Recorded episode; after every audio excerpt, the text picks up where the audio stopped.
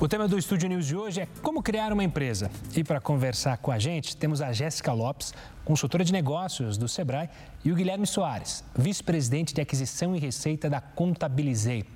Jéssica, primeiro meu agradecimento pela sua presença, um prazer tê-la aqui. Eu que agradeço. Guilherme, obrigado também por contar aqui com a sua presença no Estúdio News. Obrigado, muito obrigado pelo convite, um prazer estar aqui. Vamos começar então com o básico, que acho que muita gente se pergunta. Jéssica, abrir uma empresa, de fato está mais fácil hoje? A burocracia diminuiu? Está mais fácil, diminuiu, o empreendedor pode ficar mais tranquilo nessa abertura. O importante é fazer muitas outras avaliações. Quando eu penso em burocracia, quando eu penso na abertura especificamente, documentos, isso é super mais tranquilo. O que a gente sempre orienta é como que eu faço as outras avaliações, avaliar outras variáveis para eu fazer essa abertura de negócios, que isso é importante. Guilherme, do ponto de vista também, ainda nessa linha de abertura é, de empresa, hoje a gente tem várias modalidades, né? Tem MEI, simples. Muda muito de uma para outra ou não? Muda, uh, muda bastante, muda bastante, às vezes em termos burocráticos, mas aí muitas vezes é o contador né, que faz esse trabalho para você. Né? Você escuta hoje muito falar de MEI, né? A MEI é uma, é, um, é uma modalidade que tem diversas restrições, mas se você está dentro das restrições de atividades que você pode fazer e do faturamento, né, que são 81 mil reais por ano aproximadamente, você consegue é, abrir uma MEI online, é, você mesmo, na verdade. A gente sempre orienta né, buscar a ajuda de algum profissional especializado, mas você pode fazer você mesmo. Né? Já se você vai para o Simples Nacional, tudo bem que o MEI faz parte do Simples Nacional, mas é comumente chamado de Simples Nacional, aí você já parte para uma empresa que tem muito menos restrição, né, com faturamento que pode ser é, bem maior que esse.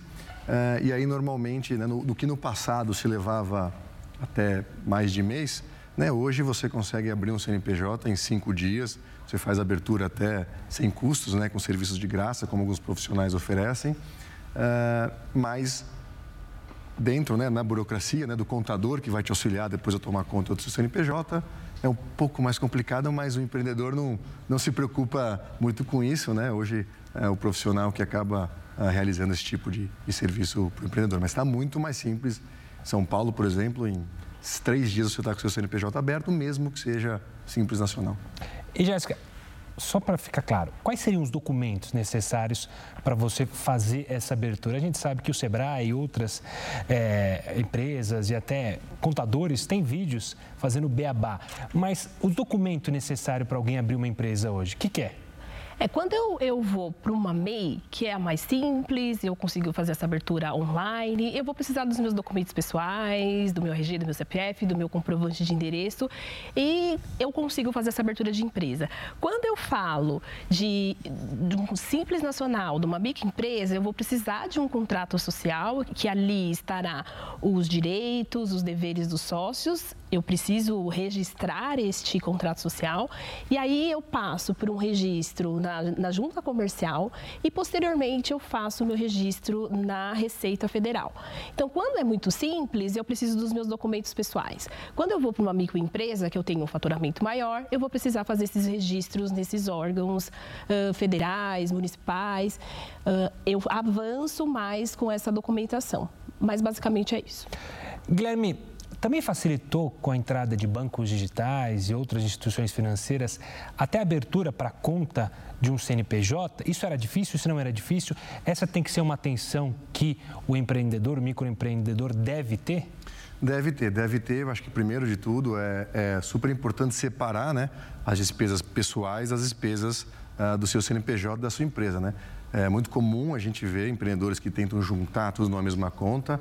Não só não é legal, como e também é um causa muita confusão. É, isso que eu perguntar, é um dos principais erros, né, para a empresa falir. É um dos principais erros para a organização e é um dos principais erros, inclusive, uh, fiscais, né? Você pode até sofrer algum tipo de, de multa, porque você não, não, não, separou bem né, o que é do seu CNPJ, o que é do seu CPF. Então, uh, é praticamente, na prática, é obrigatório você ter uma conta CNPJ para dar entradas e saídas uh, do que é é, do seu CNPJ. E aí duas coisas facilitaram muito. Né? A primeira é, é que hoje você abre conta corrente sem sair de casa, né? Os bancos digitais fizeram toda essa esse avanço e a pandemia, claro, acelerou muito isso. Então, uh, você consegue hoje abrir conta CNPJ sem sair de casa e, a, e também a digitalização da contabilidade, né? Porque uh, hoje você tem a própria na própria Contabilizei você consegue abrir a conta no momento que sai seu CNPJ. Então, a gente diz, né, com um clique você já conecta o contrato social que como bem a Jéssica explicou é necessário, você já envia né, para o banco e ele praticamente no mesmo dia já sai a sua conta. Então essa integração também pela digitalização da contabilidade, que aconteceu, eu contabilizei com outros contadores também, você consegue ter muita facilidade de abrir a conta. E a terceira coisa, eu falei duas, mas a terceira coisa, hoje também uh, já, já se tem várias modalidades de conta CNPJ sem nenhuma mensalidade. Né? Então, para o empreendedor, uh, não tem custo nenhum, né? claro que depende do banco, mas não tem custo nenhum em vários dos bancos, inclusive com o nosso parceiro, você não tem mensalidade. Então ficou super simples, né? Sai o CNPJ, já abre a conta com os documentos integrados. Para você, eu acho que hoje para você ter o setup de CNPJ e conta e poder começar, é, tá fácil. Depois tem todos os problemas que a Jéssica e a gente vai comentar, mas que a Jéssica citou, que é o dia a dia, né? A parte mais complicada uh, não está mais no, no, no empreendedor ter o a, digamos, a burocracia para poder começar a operar. É, hoje em dia os bancos até às vezes abrem linhas ou têm contas específicas para cada setor, né? Setor alimentício, para trabalhar justamente aquilo que você precisa. Mas ainda falando sobre a questão, falando sobre a questão financeira, quando se abre uma empresa, mesmo uma MEI, uma microempresa, até uma empresa maior, qual que é a noção, a mensuração financeira de capital que as pessoas devem ter? Porque muita gente imagina, vou abrir a empresa do zero. Dá para fazer isso ou há preciso um preparo financeiro para justamente passar por esse período inicial que muitos dizem que as empresas acabam falindo justamente no início porque não se prepararam? Isso, esse é o gargalo nosso, brasileiro, nós não planejamos. Então, a gente precisa identificar essa habilidade e buscar especialistas, buscar cursos e treinamentos para fazer essa preparação. Então, quando eu vou abrir um negócio, eu preciso entender qual o capital inicial para aquele negócio. A gente tem muita essa avaliação, isso é caro, isso é barato, de acordo com aquele recurso que você tem. Então, eu tenho um negócio, eu faço uma avaliação inicial. Vou precisar de pessoas, vou precisar de equipamentos, vou pagar aluguel, qual é o custo do meu produto. Então, eu faço essa avaliação do custo inicial deste meu negócio. Depois, eu faço uma avaliação dos custos fixos e variáveis. Eu sempre terei que pagar aqueles custos, independente da venda, independente do faturamento. Eu vou ter que pagar aquele custo. E isso precisa estar no seu planejamento. Preciso projetar esse capital é, minimamente seis meses para eu ter uma segurança para esses custos fixos da empresa e os custos variáveis que variam de acordo com a venda. Minimamente eu tendo essas informações, eu avanço para análise de ponto de equilíbrio. Qual é o valor que eu preciso de receita para pagar todas as contas? E o empreendedor que está começando o seu negócio, ele precisa avaliar em quanto tempo eu vou ter o retorno desses investimentos. Essas avaliações, elas precisam acontecer para você não se ou ter muitas surpresas no meio do caminho, porque a variação, a, a essa, às vezes, inconstância do mercado, o empreendedor ele já tem que saber que isso vai acontecer. Então, eu me preparo esses seis meses com esse capital para eu conseguir minimamente ter os recursos para a minha empresa se desenvolver. Então, quanto tempo eu tenho esse retorno, quais os custos iniciais, principalmente os custos fixos e variáveis. Se eu minimamente mapear essas informações, a sua empresa tem uma sustentabilidade financeira.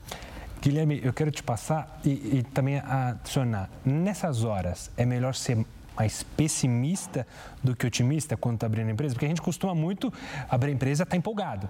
E aí acaba fazendo esses cálculos que a Jéssica falou de uma maneira mais otimista. Ah, devo ganhar tais, tanto aqui nesse mês, naquele mês. Como é que é? Eu acho que vale aquela máxima, né? É, é, deseje o melhor, mas se prepare para o pior, né? Porque você vai estar sempre pronto. E, e, acho que isso que a Jéssica falou é super importante, né? A gente começou um trabalho de conversar com nossos clientes e entender quais são as dores que eles tiveram ou têm uh, na jornada empreendedora deles. Isso que a Jéssica falou, eu acho que é o principal ponto. Né? Quando você começa um empreendimento, normalmente o empreendedor ele fala, olha, eu faço muito bem um serviço, né? Eu sou um advogado, um arquiteto, um médico, uh, eu tenho uma culinária em que eu sou especialista, um restaurante. Então, ele quer entregar o serviço uh, porque ele é excelente, né? Mas ele esquece de tudo isso uh, que a Jéssica comentou, né? E ele também esquece do planejamento que a Jéssica citou, de olha, você não vai começar uh, no seu faturamento, você acha que você pode faturar, vamos supor, 20 mil reais, né? Você não vai começar de 20 mil reais, muito provavelmente, no, no mês zero, né? Seis meses é normalmente o que a gente, que a gente comenta lá também na Contabilizei, indica que, olha, se prepare para os primeiros seis meses, enquanto você está aprendendo, enquanto você está construindo um nome, né? enquanto você está pegando indicação, ou até fazendo alguma campanha de marketing, como em alguns casos, se prepare, porque você não vai né, do zero ao 20, ou, né, se Deus quiser, né, muito mais que 20, no momento zero. Você tem um, um, um, um período para isso. E essa é a parte que normalmente o empreendedor não gosta tanto de fazer. Né? O que ele gosta? Então vamos falar, um arquiteto gosta de fazer seus projetos. Né? Essa é a parte. Essa é a parte chata, a gente até brinca, né, como contador, que a gente faz a parte chata para o cliente para que ele possa focar mais no seu, no seu, uh, no seu sonho, no seu, no seu empreendimento, mas esse planejamento financeiro é o que é, é, realmente tem, às vezes, sido um bloqueio para que a pessoa chegue até, né, passe por esse período de, por esse período de rebentação, digamos assim, e consiga aí ter um ponto de equilíbrio, como citou a Jéssica. Então, esse preparo não é comum. Uh, e é o que normalmente deixa muita gente pelo caminho, e aí você acaba desistindo do seu sonho.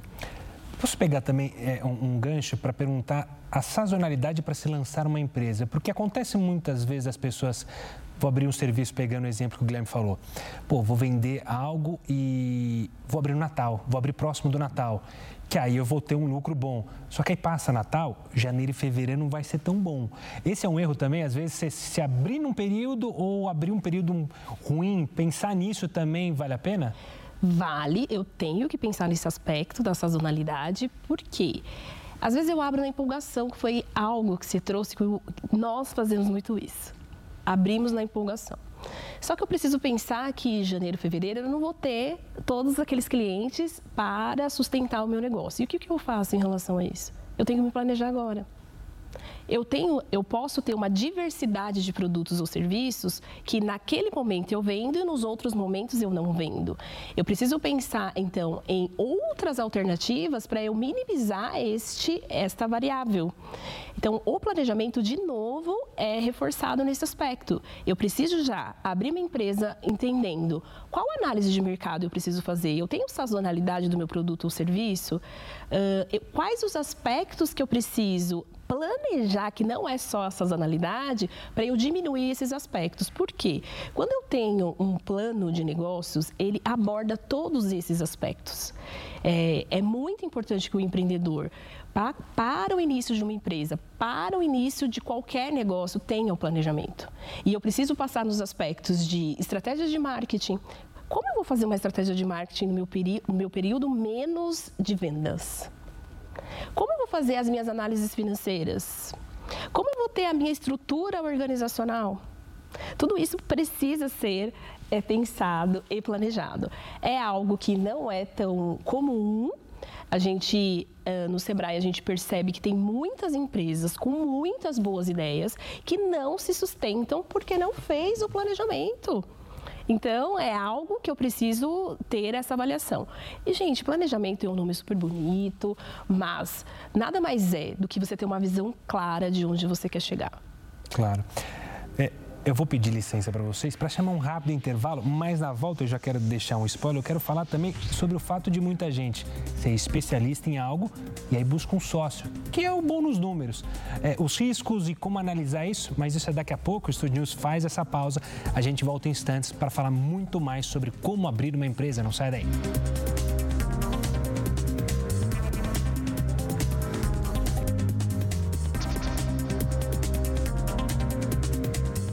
Estúdio News já de volta. Eu sigo aqui com a Jéssica Lopes, consultora de negócios do Sebrae, e com o Guilherme Soares, vice-presidente de aquisição e receita da Contabilizei. Guilherme, vou começar com você. Essa questão, muitas vezes, como você falou, né? Alguém tem uma qualidade é, muito boa em fazer um produto, só que não quer fazer aquela parte é, do dinheiro, não quer é, lidar com isso, ou às vezes não tem nem o capital para colocar essa ideia. Como que funciona uma sociedade? É, como se deve ser feito e quais são os requisitos para você não cair mesmo numa roubada? É, legal, acho que foi um, um importante, foi uma boa, um bom ponto que você trouxe. Eu acho que primeiro é fazer essa análise, né? Eu acho que uma análise sincera de, do que é, cada empreendedor, no caso de ter um sócio, ou até de buscar um sócio, né, nesse empreendedor que teve a ideia inicial, no que ele é bom e no que ele precisa de ajuda. Eu acho que é meio quase, quase um, um, um conselho que vale para quase tudo na sua vida, né? O que você não, não faz tão bem assim, né? Ter esse autoconhecimento e buscar alguém que te complemente. Então, a sociedade ela não só te ajuda nisso, como também pode te ajudar em alguns momentos. Claro, você tem algum problema pessoal, precisa se ausentar, seu, um dos sócios segura as pontas. Então, faz muito sentido uh, você procurar um sócio que te complemente, especialmente né, se você é muito bom, como você disse, em executar algum tipo de serviço e você busca alguém que pode te ajudar nessa sua organização, né? Claro que sociedade é sempre... Sociedade é um casamento, né? Então, uh, você tem que escolher muito bem o seu sócio, vocês têm que estar muito bem alinhados aonde quer chegar, como disse a Jéssica, né? Imagine se você parte do primeiro ano bem, mas aí um tem uma ideia de ir para uma linha de produto, outro de ir para uma outra linha, isso pode acabar uh, rompendo a sociedade. Então, combinar muito bem aonde você, aonde vocês querem chegar, que visão vocês têm, né? E tendo essa, é difícil, né? Encontrar um, um sócio que esteja super alinhado com você, mas eu acho uma uma excelente estratégia. E ainda se for um sócio que pode fazer aporte de capital e etc., aí tem que ter uma combinação, né? A Jéssica deve ter visto vários desse, desse tipo de combinação lá no Sebrae, mas é você, né, se um sócio, se os dois trabalham juntos, né, a mesma quantidade de horas e um aporta mais capital, provavelmente ele vai ter uma participação um pouquinho maior da empresa. Ou então tem um outro tipo de combinação, né? Eu aporto capital, mas eu não fico integral na empresa, enquanto o outro sócio trabalha integral. Aí de repente já pode ser uma coisa mais meio a meio. Então tem que fazer esse tipo de combinação. Claro que, né, quem aporta o capital acaba por aportar o capital podendo ter um pouco mais de participação se trabalhar de maneira integral. Mas é é, é uma ótima estratégia, né, Jéssica? Isso, e a definição do Prolabore entre os sócios é algo que precisa ser muito bem discutido, porque às vezes ele fez o aporte de investimento e não trabalha e às vezes tem Prolabore. E às vezes eu trabalho e tem um prolabore menor. O prolabore, para quem não está acostumado, é como se fosse um salário. É o salário, salário dos, dos, sócios, do né? Então, isso precisa estar muito bem alinhado, porque geralmente o aspecto do tempo e o quanto é o prolabore de cada sócio gera muitos ruídos. É, em tese o prolabore é para remunerar o trabalho do trabalho. dia a dia dos sócios, né? E aí o investidor que investiu, por onde ele vai tirar o, o, o retorno dele? É nos dividendos, né? No, depois da, da, participação dos lucros. Mas o prolabore, acho que uma boa regra que, que a Jéssica deu deveria ser mais ou menos proporcional às horas investidas de cada sócio, né? Perfeito. Um dos questionamentos ainda sobre essa questão de buscar sociedade e que eu acho que é, tem sido muito comum é de investidores, investidores anjos, você tem uma ideia, tem um produto e vai em busca. É, também queria saber sobre, como, sobre isso com você, Jéssica. Como ir em busca, como ir atrás de pessoas que podem investir no seu negócio para você, então, conseguir realizar o sonho de ter a sua empresa? Tem muitas empresas hoje que investem é, investimentos sementes, que você começa com um pouco de investimento, e tem uh, algumas empresas que você é, submete o seu projeto ou a sua empresa para que seja avaliado e aí eu tenho investidores em relação a isso. Então, existem mecanismos, porque não é tão fácil você conseguir um sócio no seu dia a dia. É um amigo, um conhecido, você não consegue, às vezes, com tanta facilidade. E às vezes dá até medo, porque você pode dá perder medo. um amigo, né? Como dá medo. Falar, é um casamento, vai que o casamento acaba. Então, tem empresas que fazem este papel. Só que eu preciso avaliar estas empresas se ela converge com a minha visão de negócios. Porque tem empresas que fazem um investimento, num pet shop, por exemplo, o investidor não gosta tanto assim de pets. Isso converge com a minha visão? Então, esta avaliação precisa ser, estar clara. Então, eu, ou eu tenho esses conhecidos, essas indicações, ou algo que me complemente de pessoas que eu conheço, e eu também posso fazer essa sugestão, ou eu busco empresas que fazem esse investimento, mas eu preciso entender se isso conversa com a minha visão de mercado. É, idealmente, né, é, é, é, legal você procurar um investidor anjo, um semente que conheça do, do mercado que você vai atuar. Porque mais do que capital, você vai trocar muita ideia com esse investidor. Então, se ele já conhecer aquele negócio, né, se ele conhece aquele setor, vai ser mais importante o conhecimento que ele vai te trazer do que o capital que ele te trouxe. Ele vai te ajudar a crescer, vai te dar os caminhos das pedras. Guilherme, outra questão, e também para a Jéssica, é que muita gente tem o sonho, obviamente, de trabalhar para ele, né? não trabalhar para outro. e às vezes não tem essa brilhante ideia ou não é alguém que seja um arquiteto ou que faça algo muito bem, que cozinhe, enfim, e vai buscar justamente em franquias. Quais são os cuidados que alguém deve ter para pegar, muitas vezes, um fundo de garantia, um dinheiro que está guardado para investir numa franquia? Existe regra também a ser seguida nesse caso? Vou começar com o Guilherme agora. É, a franquia é um bom modelo justamente porque ela te ajuda em toda essa parte de burocracia ou ah, em, em, em, no plano de negócio, né? A franquia normalmente já te traz um plano de negócio, já calcula, né? Já tem calculado até de, de exemplos é, qual é esse ponto de equilíbrio, né? Aqui eu acho que não tem resposta melhor do que a reputação e fazer e conversar com quem é, já trabalhou né, com, a, com a empresa, com a, com a, franqueadora que você está querendo trabalhar. É uma boa ideia, você vai ter, obviamente tem um custo isso, né? A, toda a franquia cobra um percentual, justamente por toda essa infraestrutura uh, que ela te fornece, por todo esse apoio que ela te fornece, mas você tem que pesquisar bem. Aqui eu não sei se se tem algum outro melhor conselho do que pesquise bem sobre a franquia e especialmente converse com franqueados dessa franquia, né? Para saber se realmente essa franqueadora te dá o apoio, para saber se ela respeita boas regras de negócio, às vezes, né, quando você está falando, por exemplo, de restaurante, às vezes de distância entre uma, entre uma franquia e outra. Então, aqui a pesquisa é o melhor negócio, mas certamente é um bom caminho para você ter um ótimo primeiro passo uh, e até ajuda na gestão uh, quando você não tem essa experiência ou esse tempo para dedicar. E um, uma coisa importante, Guilherme, é o, a característica comportamental desse empreendedor.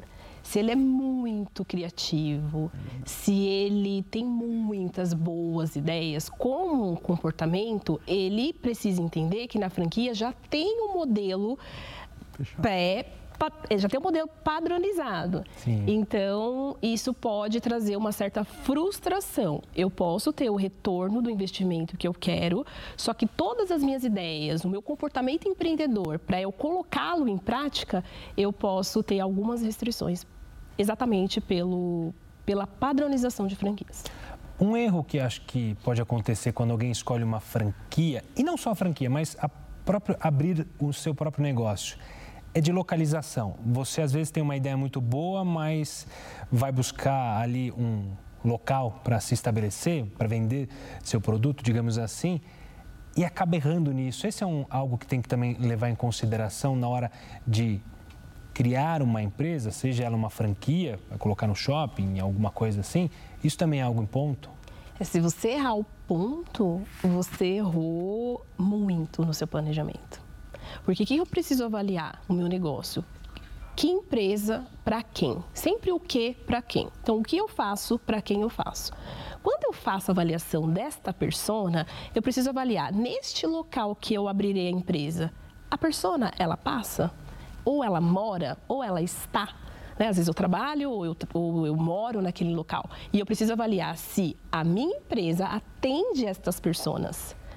Então, eu avalio o meu público-alvo. Basicamente é isso, tá? Eu avalio o meu público-alvo, identifico se ele está ou se ele passa naquele local. Então, tem empreendedores que ele fica naquele local. Eu vejo quem passa, eu fico lá de manhã e avalio as pessoas, fico à tarde, fico à noite, são públicos diferentes. Que momento eu, eu tive mais é, passantes naquele local? Então, tudo isso precisa ser avaliado. De novo, o tal do planejamento. Então, tem empreendedores que são bem-sucedidos na escolha do ponto quando ele faz esta tarefa de casa. Eu fico naquele local e vejo exatamente se o meu público-alvo está ali. E hoje em dia também tem a possibilidade, como o mundo conversa muito mais, da questão logística, né? Às vezes eu posso entregar meu produto para o Brasil inteiro. Se eu não tiver essa noção logística de como fazer a entrega, de quanto eu vou gastar com envio, com transportadora, eu também acabo perdendo cliente, né, Guilherme? É, e aí vale a pena usar o ecossistema que hoje, né, que se desenvolveu muito durante a pandemia, principalmente essa questão de logística, mas aí é pesquisar e usar o ecossistema, né? Você tem uh, hoje diversas empresas que te oferecem até fazer armazenamento e a entrega para você. Então, tem modelos em que você compra o produto que você acredita, você pode deixar né, uma parte no seu próprio estoque físico que você acha que você vai entregar próximo, vai vender é, na sua loja, e o que você acha que você vai entregar para fora do estado, por exemplo, você faz parceria com essas empresas que elas né, fazem todo o serviço para você. Então, ficou é, mais, bem mais barato do que, claro, se cada empreendedor tivesse que montar o seu próprio, sua própria operação logística. Então, evoluiu bastante, né, inclusive até em serviços. Né? Então, hoje é bem comum os serviços serem prestados de maneira virtual, até, poxa, serviços às vezes de personal trainer, medicina, etc. Então você tem que estar pronto né, para ter até uma tecnologia que está disponível para conseguir fazer esse tipo de, de, de, serviço à distância. Facilitou muito. Então, né? Ah, ah, tá tudo, acho que tem todo o ecossistema hoje já permite com que você ache soluções de maneira barata, até para testar e consiga expandir, né? Você às vezes está localizado pode estar localizado numa cidade pequena, mas você consegue ter acesso ao Brasil todo, às vezes até ao mundo. Eu queria você falou uma palavra, expandir. Eu queria saber se esse também, às vezes, é um erro do empreendedor. Abri meu negócio, passou seis meses, estou vivo, passou um ano, estou bem. Quero expandir, quero aumentar meu negócio, quero contratar mais pessoas, quero é, vislumbrar mais. Também tem regra para isso? Ou aconselhamentos para evitar que este investimento em expandir não acabe justamente matando o seu negócio? Isso, aqui reforço de novo a palavra empolgação. Não é porque meu, fatura, meu faturamento aumentou que eu vou expandir o meu negócio. Então, eu só faço essa expansão quando eu avalio que tem demanda em outro mercado. A expansão, ela só, faz, ela, ela só acontece quando o empreendedor ele consegue avaliar que, nossa, eu, eu preciso ter mais atendimentos da capacidade que eu tenho. Eu tenho mais demanda da capacidade que eu tenho hoje. Então, eu, me, eu vejo a necessidade de, desse aumento. Então, cuidado com a empolgação de aumento de faturamento com a expansão. Expansão é quando a sua capacidade de atendimento está menor que a sua demanda. E acho que tem uma regra geral, né? Acho que primeiro para começar, quanto mais nichado você começar, melhor, porque é mais fácil encontrar o seu público-alvo e até marketing sai mais barato. Por exemplo, se eu fazer um marketing digital. Mas aí quando você está bem naquele negócio core que você, é, o principal, né, que você é, focou no começo, uma regra geral é o que aquele negócio está me gerando de caixa sustenta a minha expansão. Então, se você às vezes expande, aí o que você vai gastar é mais do que aquele negócio uh, principal está gerando, é aí que tem o problema, é aí que você vai ficar deficitário. Então, uma regra geral é fazer a conta, ver quanto aquilo te gera de caixa, quanto você precisa retirar por mês para sobreviver, mas aquele uh, uh, geração de, de, caixa do negócio principal tem que pagar o seu, o seu, a sua expansão, caso você não busque investimento extra, claro. Claro. Para fechar, infelizmente, nossa conversa está chegando ao fim, nosso tempo está acabando, eu queria perguntar para ambos um último conselho mas também entender, Jéssica, existe um perfil de empreendedor ou qualquer pessoa pode ser empreendedora? Uma definição de empreendedor que eu gosto muito é uma pessoa imaginativa. Quem fica imaginando coisas? Eu vou abrir um negócio, aqui daria nessa esquina. Ela fica imaginando, isso já é um comportamento empreendedor. Então, se você é esta pessoa, essas características elas são latentes. Uma outra questão é a visão empreendedora. O quanto eu avalio uma oportunidade e assumo aquele risco. Eu tenho a liderança, outro comportamento empreendedor, para fazer aquilo acontecer. E a visão de longo prazo. Eu não, eu não posso só me atentar às questões operacionais do dia a dia. Aonde eu estarei daqui a alguns anos? E empreendedorismo, ele exige que você tenha gestão financeira, gestão de marketing, gestão de pessoas. Eu preciso saber liderar e delegar. Então, se eu faço essa avaliação e eu tenho essas características empreendedoras, a probabilidade de eu ser bem-sucedido é muito maior. Se eu não tenho, eu treino tá? Que isso é uma questão bem importante. Mas essas avaliações de comportamento empreendedor faz toda a diferença. Guilherme. É, eu acho que o empreendedor ele, ele tem que saber onde ele está entrando, né? E é, quais são os. O que ele está abrindo mão e o que, que isso vai demandar para ele de tempo. Então, Gustavo, você comentou que algumas pessoas pensam, ah, eu vou trabalhar para mim mesmo, né? vou deixar meu emprego, etc. Essa parte é legal, né? Você trabalha para você mesmo, seu sucesso. O discurso é bonito. Vê, né? Mas e todo o resto, né? Quem que vai te dar cliente, né? Quem que vai fazer uma contratação? Quem que vai lidar diretamente, né? Numa empresa grande é o recursos humanos que lida com funcionário. Agora você vai ter que lidar, vai ter que fazer toda a gestão dessa equipe diretamente. Você vai ter que correr atrás dos, dos clientes é, sozinho ou com seu sócio. Então, o empreendedor tem que ser resiliente e tem que estar disposto a, a, ter bastante trabalho, principalmente no começo até ele crescer. Não é, é o discurso bonito, é legal, você, né, é muito bacana você ter total independência e autonomia, mas tem todo, às vezes, um, um ecossistema que uma empresa te oferece que você vai ter que fazer você mesmo. Eu gosto, né? Eu trabalho com, com, com bastante empreendedor, né? a gente está numa empresa bastante empreendedora, mas tem que também avaliar o seu momento de vida, né? Você certamente vai despender muito tempo e muito suor uh, uh, uh, nessa jornada. é muito gratificante quando dá certo, mas tem trabalho. Né? A pessoa tem que tá, estar tá pronta para ter esse trabalho e estômago em dia, né, Jéssica, para aguentar, para aguentar os solavancos do dia a dia, né? Preparar o sono que vai perder. Tem que preparar o sono que vai perder. Guilherme, obrigado pela participação, uma honra tê-lo aqui e entender como é que funciona para abrir uma empresa. É muito legal, obrigado pelo convite. Jéssica, obrigado pela participação, um forte abraço, sucesso Obrigada. e até uma próxima. Agradeço.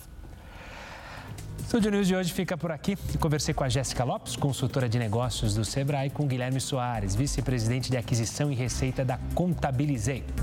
Você já pode acompanhar essa entrevista lá no nosso canal no YouTube, também pelo Play Plus e pelo nosso podcast. Eu, claro, espero você no próximo programa. Até lá!